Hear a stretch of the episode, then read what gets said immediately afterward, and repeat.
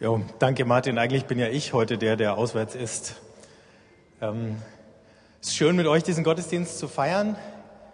Ähm, in den 20 Jahren hat sich eine Sache verändert. Ich brauche diese Brille. Ähm, und ich war sehr erstaunt zu sehen, wie wenig graue Haare du hast, Martin, und wie viel ich in der Zwischenzeit bekommen habe. Es muss daran gelegen haben, dass meine Kinder so anstrengend waren. Ähm, Jo, ähm, ich möchte mit euch ein bisschen weiter über dieses Motiv vom Himmel auf Erden nachdenken und äh, habe bei der Gelegenheit festgestellt, Jesus muss eigentlich ein sehr guter Vineyard-Mensch gewesen sein. Also diese Worte, Werke, Wunderformel hatte der perfekt äh, nicht nur verinnerlicht, sondern praktisch drauf. Und äh, vor dem Abschnitt, den ich jetzt gleich vorlesen werde aus dem Lukas-Evangelium, ähm, landet er einen seiner größten Coups. Der erheilt zehn Leute auf einmal. Zehn Aussätzige. Nicht einen, zehn. Auf einen Schlag. Diese zehn gehen dann zu den Priestern, ähm, um sich sozusagen gesund schreiben zu lassen. Und von diesen zehn kommt, die meisten, die die Geschichte kennen, wissen es ja, einer wieder zurück, um sich zu bedanken.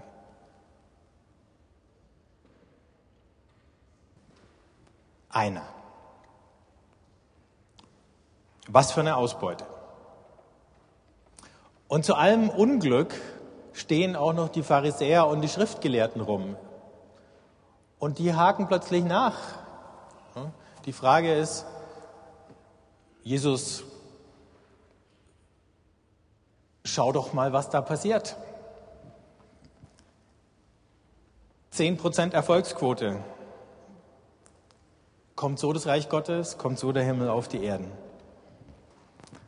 Und dann geht's weiter. Als Jesus von den Pharisäern gefragt wurde, wann das Reich Gottes komme, antwortete er, das Reich Gottes kommt nicht so, dass man es an äußeren Zeichen erkennen könnte. Man kann auch nicht sagen, seht, hier ist es oder dort ist es, denn das Reich Gottes ist schon mitten unter euch. Er sagte zu den Jüngern, es wird eine Zeit kommen, in der ihr euch danach sehnt, auch nur einen von den Tagen des Menschensohnes zu erleben. Aber ihr werdet ihn nicht erleben.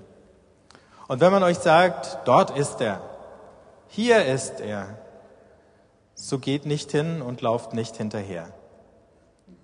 Denn wie der Blitz von einem Ende des Himmels bis zum anderen leuchtet, so wird der Menschensohn an seinem Tag erscheinen. Vorher aber muss er vieles erleiden und von dieser Generation verworfen werden. Dieser letzte Satz, dieser düstere Satz mit dem Leiden und verworfen werden, der deutet sich eben schon an. Von den zehn kommt einer zurück. Also wo bleibt die Erweckung? Wo ist diese revolutionäre Bewegung, die Jesus versucht in Gang zu bringen unter seinen Landsleuten? Wie ist es mit dem Himmel? Vor kurzem hat mir jemand erzählt, der in einer äh, sehr großen und prächtigen Kirche war, die angeschaut hat und dann rausgekommen ist, dass draußen ihm auf den Treppen zu dem Kirchenaufgang äh, jemand begegnet ist, der stand dann da und hat die Inschrift gelesen und da stand auf Lateinisch Haus Gottes und Pforte des Himmels. Und der Passant konnte offensichtlich kein Latein und hat eben gerätselt, was da steht. Und der Bekannte war so freundlich, ihm das zu übersetzen und sagt, hier steht Pforte des Himmels. Dann sagt der Passant, und ich gehe gerade durch die Hölle. Und dann haben sie sich eine Weile darüber unterhalten, über die Hölle, durch die der Mann gegangen ist. Manchmal erleben wir so viel mehr Hölle als Himmel, dass wir genau die gleiche Frage stellen. Wo, wo bleibt er denn? Wann kommt er denn endlich? Wir warten auf die Wende, entweder in unserem persönlichen Leben oder eben noch viel mehr in dieser Welt, wenn wir die Nachrichten anschalten, die Zeitung aufschlagen, dann lesen wir viele deprimierende Botschaften und ab und zu mal was Schönes. Aber mehr schlimme Nachrichten als gute. Und vielleicht in diesem Jahr ganz besonders viele. Damals im Judentum, und das sehen wir noch im Neuen Testament bei Johannes dem Täufer, war die Erwartung die, wenn der Himmel auf die Erde kommt, wenn Gott sein Reich hier aufrichtet und seine Herrschaft, dann ist das Alte schlagartig vorbei. Das Neue löst das Alte ab. Es verdrängt's. Da kommt das Gericht, das ist der Schlussstrich und dann kommt das Neue. Und dieses Gericht ist die große Krise. Jesus redet, und das spüren wir hier ja auch, auch von einer großen Krise, aber da löst das Neue das Alte nicht einfach ab, sondern das Neue wandert oder sickert in das Alte hinein. Und daraus entsteht dann erst allmählich die Krise in dieser Welt. Und deswegen ist es so schwer zu sagen, hier ist das Reich Gottes oder da ist das Reich Gottes. Das ist nichts, wo man mit dem Finger drauf zeigen kann und sagen kann, das ist es. Irgendwie ist es unsichtbar. Und es ist auch unkalkulierbar. Es kommt nicht näher wie in diesen Kriegen, die wir ja ähm, jetzt über die Nachrichten vermittelt bekommen. Da kann man dann Frontlinien zeichnen und sagen, jetzt sind sie schon so weit und jetzt sind sie schon so weit. Aber beim Reich Gottes gibt es keine klare Frontlinie. Wir können nicht sagen, wie der Fortschrittsbalken, wenn du Software installierst auf deinem Computer, ne? jetzt hast du 50 Prozent, dann sind 70 Prozent, du weißt, noch eine Minute, dann ist alles in Ordnung. Also meistens ist ja auch alles in Ordnung auf dem Computer. Also man kann den Fortschritt nicht richtig messen. Und trotzdem ist das Reich Gottes nicht ohne Wirkung in dieser Welt. Trotzdem hinterlässt der Himmel auf der Erde seine Spuren. Aber es ist kein Projekt, das wir machen können. Neulich war ich auf einer Konferenz, deren Titel war Gemeinsam Reich Gottes bauen. Ich weiß nicht, ob euch schon mal aufgefallen ist, dass diese Formulierung im Neuen Testament nirgendwo verwendet wird, dass irgendjemand das Reich Gottes baut. Äh, das war eine Konferenz im Schwäbischen. Ein Bekannter von mir, der auch Schwabe ist, hat gesagt, ja, die Schwaben wollen halt immer bauen. Wenn wir Jesus zuhören, dann wächst das Reich Gottes oder es kommt. Aber es ist gar nichts, was wir machen. Irgendwie hat es zwar ein bisschen zu tun mit dem, was wir machen, aber es ist nicht machbar in dem Sinn, dass wir in drei Schritten zum Ziel draus machen könnten. Das ist die Schwierigkeit, wenn wir vom Reich Gottes reden und vom Himmel auf der Erde.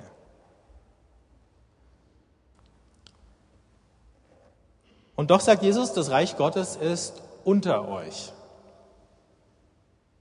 Was meint er, wenn er sowas sagt?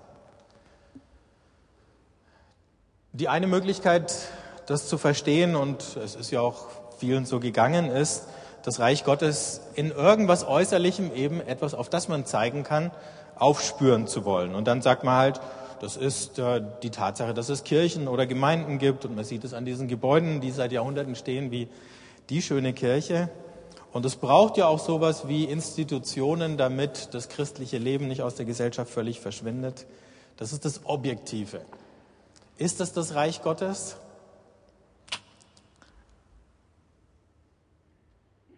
Nicht ganz. Und dann gibt es die anderen, die sagen, das Reich Gottes besteht weder in Gebäuden noch in irgendwelchen Strukturen oder Institutionen. Das Reich Gottes ist da in dir drinnen. Vor ein paar Wochen war ich eine Woche in München mit ein paar anderen, zehn Männer waren wir in der Gruppe und wir haben nichts anderes gemacht, eine Woche lang, als jeden Tag in die Stadt zu gehen, ein paar Stunden lang und einfach mal zu schauen, wo wir Gott begegnen. Und ein paar von uns haben dann auch irgendjemand auf der Straße angesprochen und gesagt, ich suche Gott, wo finde ich denn den? Und dann gab es ganz interessante Antworten. Aber eine dieser Antworten war zum Beispiel die, du findest Gott nicht hier irgendwo in der Stadt, du findest ihn nur hier.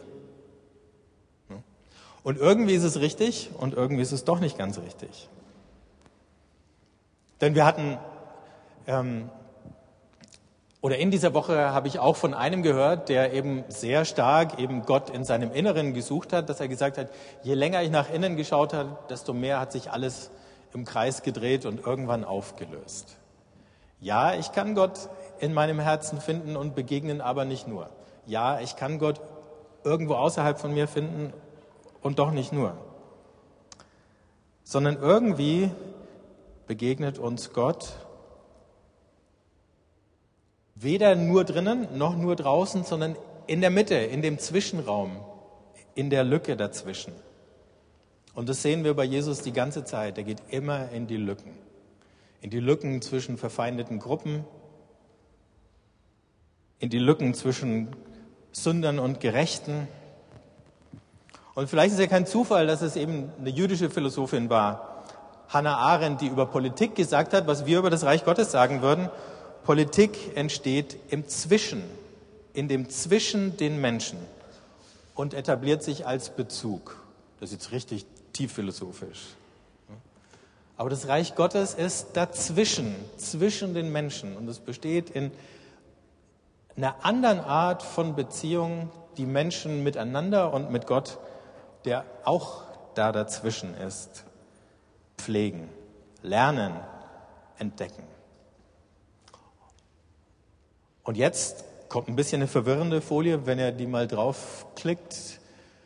Ähm, da geht es um neues und um altes Denken. Ich habe so ein Buch über ähm, Bildung und Wissen ähm, vor einer Weile gelesen und da war diese Tabelle drinnen. Das alte Denken, das ganz stark auf Objekte, Dinge, die man klar bestimmen kann, Gegenstände, eben das, was ich gerade gesagt habe, auf das du zeigen kannst, gesetzt hat. Und das neue Denken, in dem Beziehungen, Prozesse, im Alten die Eindeutigkeit, im Neuen Denken die Ambivalenz. Es ist so, aber es ist nicht ganz so. Jedes Thema, was irgendwie ein bisschen komplex ist, funktioniert so, dass man es nicht ganz scharf abgrenzen kann, dass du kein klares Kästchen drum machen kannst. Und so ist es mit dem Reich Gottes auch. Du kannst es nicht scharf abgrenzen und sagen, hier ist es und da ist es nicht. In dem Moment, wo du das sagst, passiert plötzlich da, wo du gedacht hast, da könnte nie Gott wirken und handeln irgendwas, wo du denkst, Mist, jetzt hat er mich schon wieder ausgetrickst. Also, bevor wir jetzt mit diesen verwirrenden Mustern weitermachen, die wichtigste Frage ist, im alten Denken konnten wir immer klar sagen, konnten wir von Gewissheiten reden und sagen, so ist es und nicht anders. Und im neuen Denken fragen wir und sagen, ist es so? Und dann schauen wir nochmal hin und fragen, ist es so? Und dann schauen wir uns gegenseitig an und fragen, ist es so? Und ich glaube, so funktioniert es mit dem Reich Gottes. Wir sind ständig am Fragen, ist es so? Und manchmal sagen wir dann, ja, ich glaube, so ist es. Und dann eine Woche später entdecken wir noch was Neues und denken, ja, so ist es, aber noch ein bisschen mehr.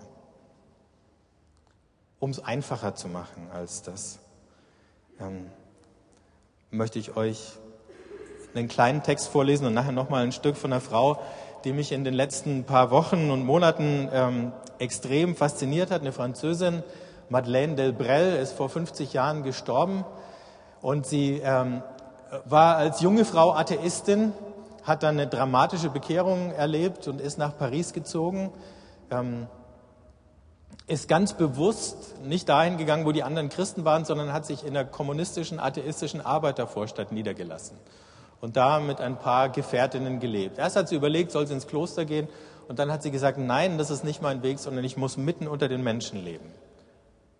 Und da haben wir es wieder, dieses Mitten unter. Und da hat sie dann gelebt und ist Sozialarbeiterin geworden.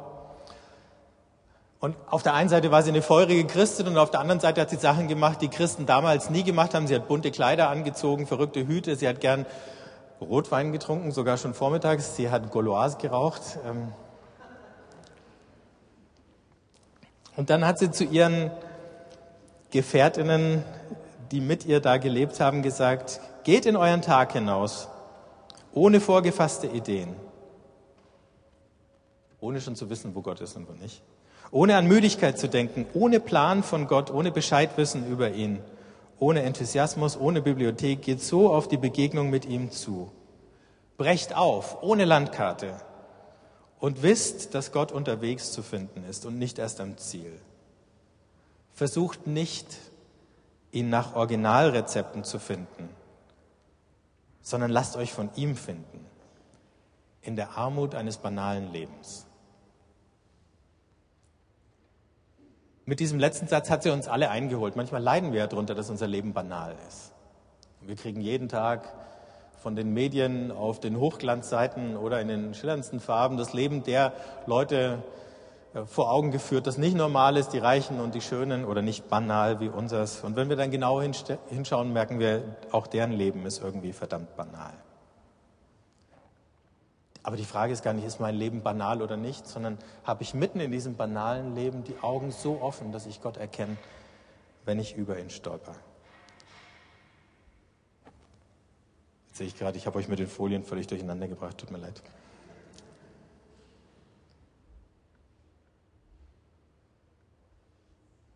So. Und jetzt kommt eine zweite Schwierigkeit dazu. Nicht nur ist es mit dem Reich Gottes so, dass es so flüchtig ist, dass in dem Moment, wo wir glauben, jetzt haben wir es und können es packen, schon wieder woanders ist. Es ist auch mit dem Menschensohn so, sagt Jesus. Und er sagt, es werden Tage kommen, da wünscht ihr euch diese Zeit, die wir jetzt gerade haben, zurück, aber die geht ihrem Ende entgegen. Und dann in dieser Zeit der Abwesenheit werden viele sagen, hier ist er oder da ist er. Und ich glaube, das war das Stichwort, nachdem Lukas diese äh, Bibelstelle zusammensortiert hat. Du kannst beim Reich Gottes nicht sagen, hier ist es und da ist es und trotzdem ist es da. Und beim Menschensohn genauso. Also Jesus weiß, dass sich die Situation jetzt in ganz kurzer Zeit ganz dramatisch zuspitzt. Und deswegen verwendet er hier einen Begriff, der Menschensohn, den seine Zeitgenossen aus dem Buch Daniel kennen. Und das Buch Daniel ist ja Märtyrertheologie. Das stammt aus der Zeit des Makkabäeraufstands im zweiten Jahrhundert vor Christus, als ähm, ein Haufen Juden für ihren Glauben gestorben sind. Und an diese Märtyrer erinnert er sich und an diesen Märtyrer erinnern diese Visionen des Danielbuchs, von denen dann einer, der stellvertretend für das ganze Volk Israel steht, der aussieht wie ein Mensch, dann schließlich zu Gott in den Himmel emporkommt und neben Gott auf dem Thron sitzen darf. Also die Märtyrer regieren zusammen mit Gott die Welt. Das war die Botschaft von diesem ganzen Buch Daniel. Und Jesus identifiziert sich mit der Gestalt. Und das bedeutet, er rechnet damit, dass er den Märtyrertod stirbt, aber dass dieser Tod der Punkt sein wird, wo er diesen Platz zur Rechten Gottes bekommt.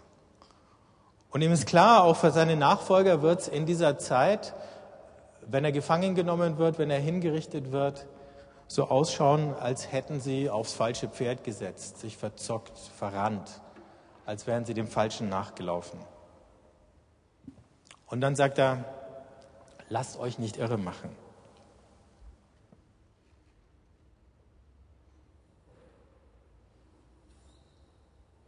In dieser Situation heißt es im Buch Habakkuk, wenn sich alles zuspitzt, dann wird der Bewährte leben durch sein Vertrauen. Das ist das, was Paulus dann im Römerbrief Rechtfertigung nennt. Der Bewährte wird leben durch sein Vertrauen. Der, der glaubt, es war richtig, diesem Jesus nachzufolgen. Es war richtig, diesen Weg zu gehen, nicht mit Gewalt zurückzuschlagen, da wo Menschen mit Gewalt arbeiten, da wo Herrscher mit Gewalt regieren, nicht mit Gewalt gegen ihre Macht sich aufzulehnen.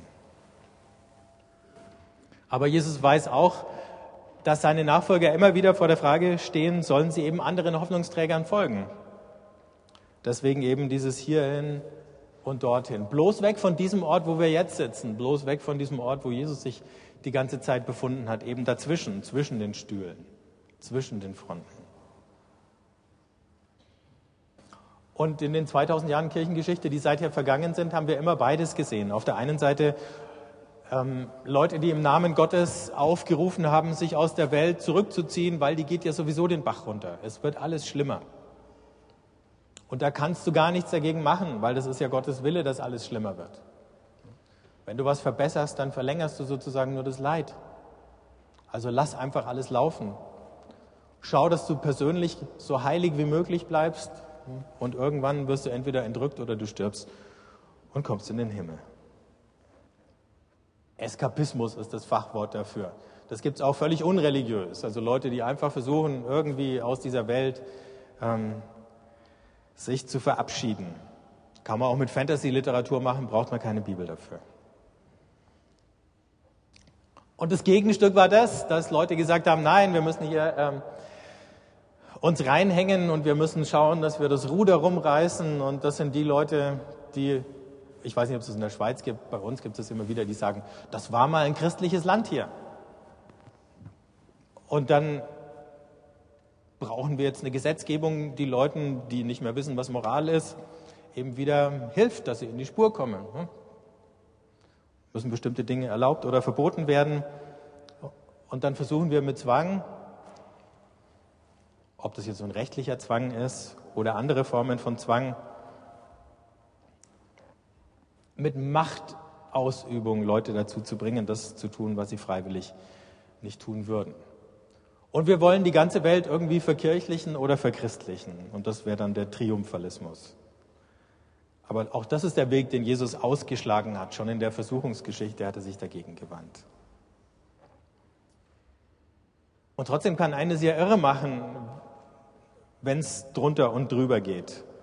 Vor kurzem ist in der Wochenzeitung Der Freitag ein Artikel erschienen, da hat sich der Autor darüber Gedanken gemacht, dass dieses apokalyptische Gefühl, nur das Weltende ist nahe oder alles ist eben ähm, so düster geworden, um sich greift.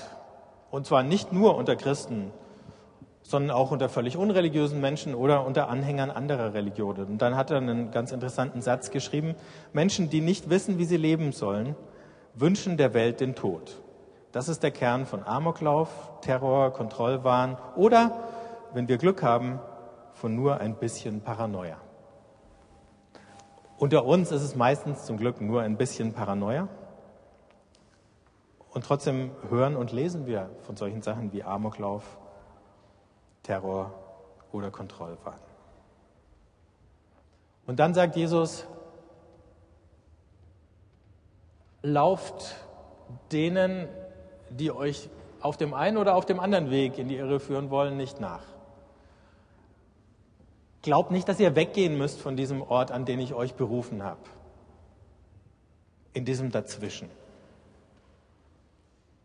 Und dann sagt er, dann werdet ihr den Menschensohn kommen sehen wie ein Blitz am Himmel.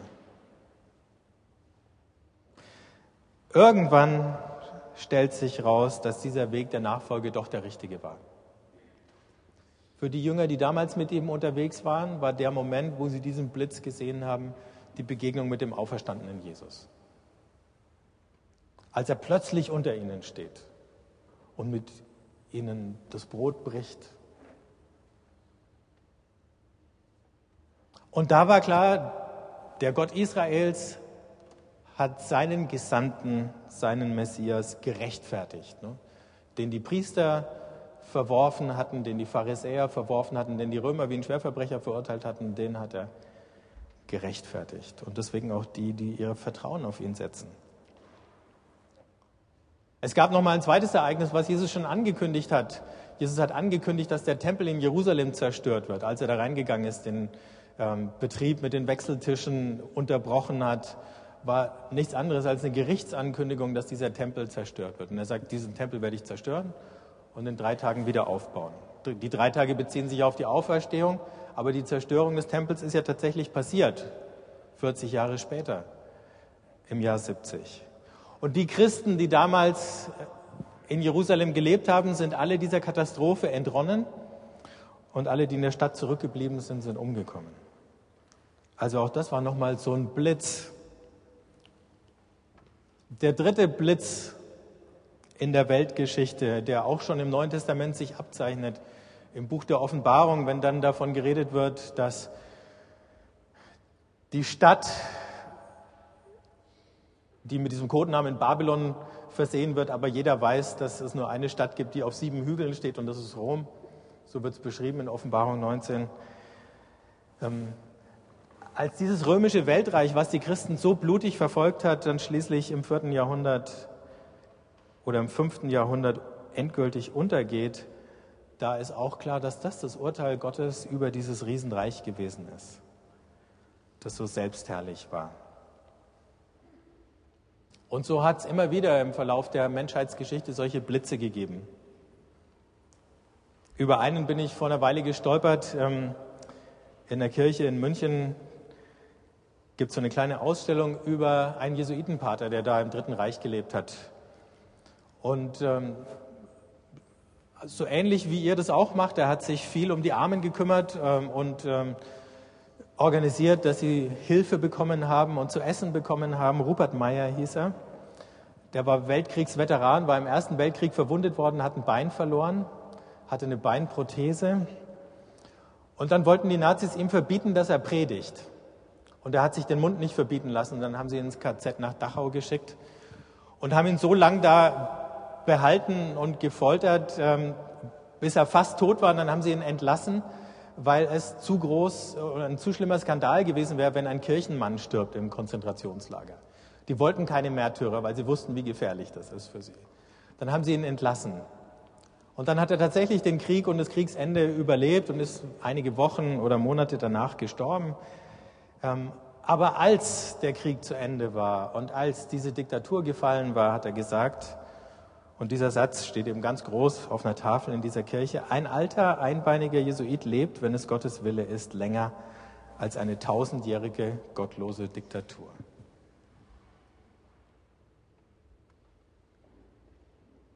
Immer wieder gibt es solche Blitze. Und die sind nur kleine Hinweise darauf, dass irgendwann der große Blitz kommen wird, wenn Jesus wiederkommt und dann tatsächlich diese Welt geheilt wird. Der Moment, auf den wir alle hinfiebern. Wie leben wir bis dahin? Wie halten wir es aus? Und ich möchte euch zum, Abschied, äh, zum Abschluss der Predigt noch ein Stück aus einem Gebet von Madeleine Delbrel vorlesen. Das heißt, der Ball des Gehorsams. Sie war eben auch eine Frau, die die Musik geliebt hat und die immer gern getanzt hat. Auch das war für Christen damals alles andere als äh, selbstverständlich. Und dann schreibt sie in diesem Gebet, denn ich glaube, du, Gott, hast von den Leuten genug, die ständig davon reden, dir zu dienen mit der Mine von Feldwebeln, dich zu kennen mit dem Gehabe von Professoren, zu dir zu gelangen nach den Regeln des Sports und dich zu lieben, wie man in einem alten Haushalt liebt.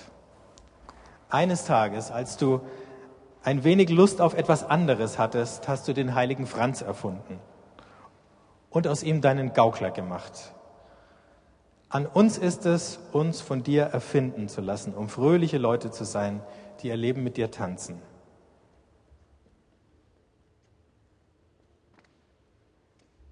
Man darf nicht um jeden Preis vorwärts kommen wollen, wenn man tanzt. Manchmal muss man sich drehen oder seitwärts gehen und man muss auch innehalten können oder gleiten, anstatt zu marschieren. Und das alles wären ganz sinnlose Schritte, wenn die Musik nicht eine Harmonie daraus machte. Gib, dass wir unser Dasein leben, nicht wie ein Schachspiel, bei dem alles berechnet ist, nicht wie ein Wettkampf, bei dem alles schwierig ist, nicht wie einen Lehrsatz, bei dem wir uns den Kopf zerbrechen, sondern wie ein Fest ohne Ende, bei dem man dir immer wieder begegnet, wie einen Ball, wie einen Tanz, in den Armen deiner Gnade, zu der Musik allumfassender Liebe. Herr, komm und lade uns ein.